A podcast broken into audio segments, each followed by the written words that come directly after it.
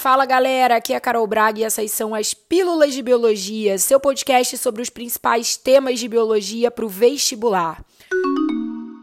A pílula de hoje é para a gente falar sobre os principais hormônios pancreáticos, insulina e glucagon seus locais de produção, seus mecanismos de ação e algumas observações super relevantes e muito cobradas nas provas.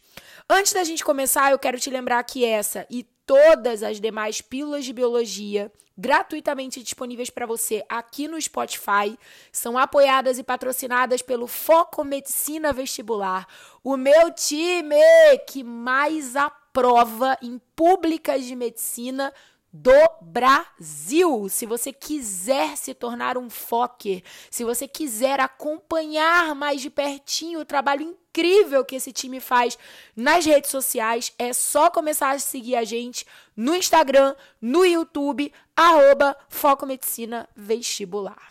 Bora nós então, galera. Bom, primeira coisa que você tem que saber é: insulina e glucagon são hormônios produzidos pelo pâncreas com a principal função de regular a nossa glicemia, ou seja, a nossa concentração plasmática, em outras palavras, a nossa concentração sanguínea de glicose, que é o principal carboidrato oxidável de uso com finalidade energética pelas nossas células. Vamos começar escaneando quem é a insulina nesse rolê.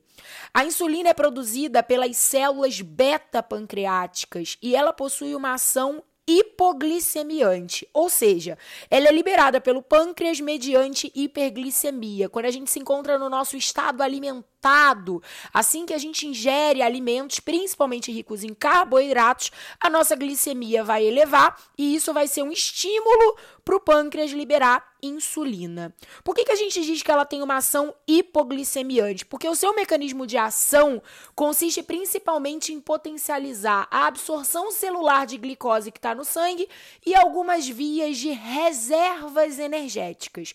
Por exemplo, é importante que você saiba que alguns tecidos muito importantes do nosso corpo, como o tecido adiposo e os tecidos musculares estriados, tanto esquelético quanto cardíaco, captam glicose através de uma permease chamada de GLUT4.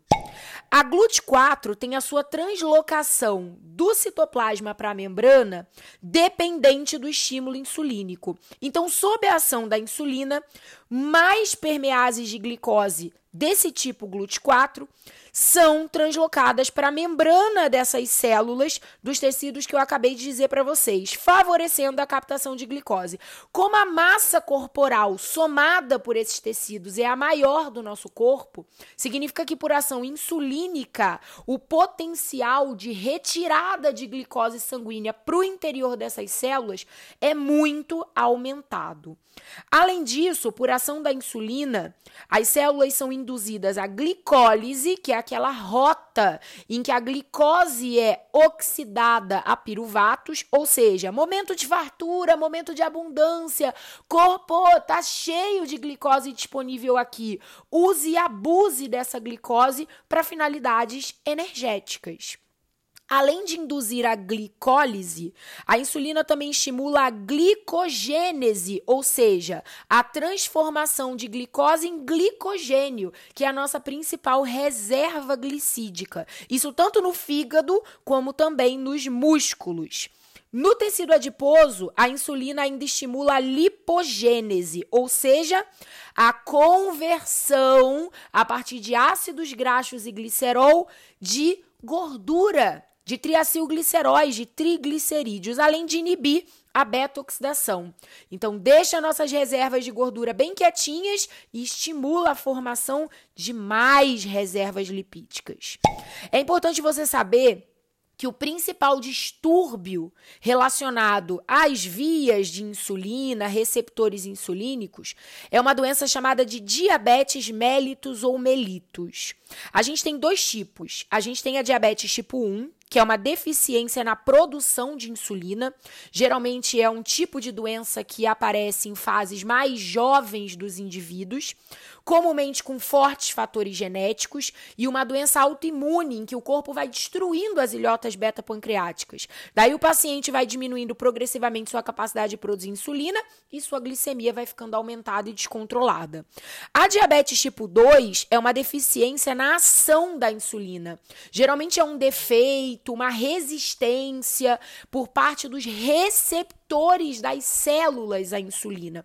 Costuma aparecer em fases mais tardias, está muito relacionado também a fatores genéticos, mas também assoma a fatores ambientais, sedentarismo, maus hábitos alimentares e outras coisas do gênero. A glicemia também estará aumentada, descontrolada, mas geralmente no início da manifestação dessa doença é comum apresentar um quadro de hiperinsulinismo, uma insulina alta, como se fosse uma estratégia compensatória do pâncreas. Agora está na hora da gente falar do glucagon, que é o antagônico à insulina no controle glicêmico. O glucagon é produzido pelas células alfa-pancreáticas e possui ação hiperglicemiante, ou seja, ele vai ser liberado mediante uma hipoglicemia. Quando a gente está muitas horas em jejum ou quando a gente está fazendo aquelas dietas low carb, né, aquelas dietas hipoglicídicas, então nossa glicemia está diminuída. O pâncreas vai lá e libera o glucagon. A ideia do glucagon é trabalhar exatamente diante dessa carência glicêmica, mobilizando reservas, diminuindo a velocidade de captação de glicose das nossas células, para ajudar a botar mais glicose e outras fontes energéticas não glicídicas para a jogada. Funções importantíssimas do glucagon. Ele vai induzir a glicogenólise hepática, ou seja, mobilizar as reservas de glicogênio no nosso fígado disponibilizando glicose livre para o sangue.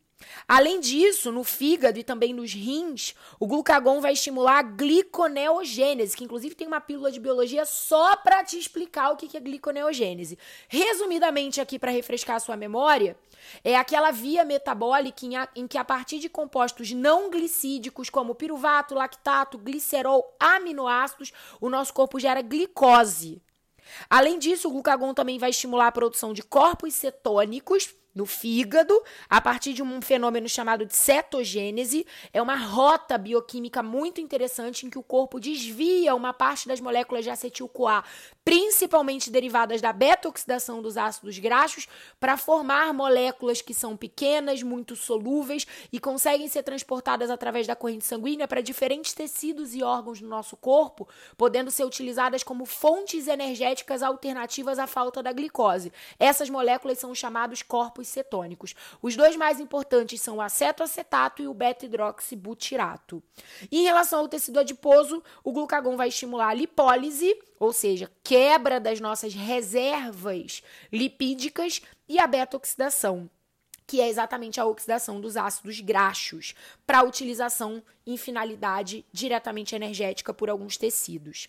Uma dica importante, uma OBS importante, que vira e mexe aparece em prova e muito aluno não sabe, é que a nossa musculatura esquelética não apresenta receptores para glucagon. Então, cuidado, porque apesar da insulina estimular glicogênese tanto nos músculos quanto no fígado, o glucagon só consegue estimular glicogenólise no fígado, não consegue estimular glicogenólise nos músculos, pelo simples fato dos músculos não possuírem receptores para glucagon. Aí você vai me perguntar, Carol, então quem estimula glicogenólise nos músculos? Os hormônios do estresse: cortisol, adrenalina e noradrenalina. Tem plus aí nessa pílula, né?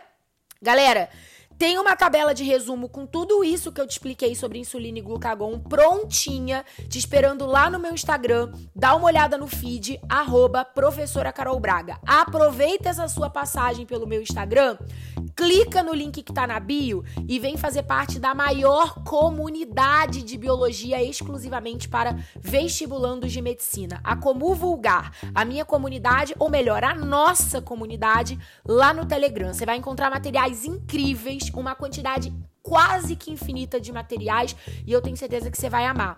Toda quinta-feira às 19 horas a gente tem aula ao vivo gratuita no canal do YouTube do Foco Medicina. Vai ser um prazer te receber lá. Um beijo enorme, espero que você tenha gostado, aprendido tudo sobre insulina e glucagon e a partir daqui não erre mais nenhuma questão. Um beijo grande e até semana que vem. Tchau!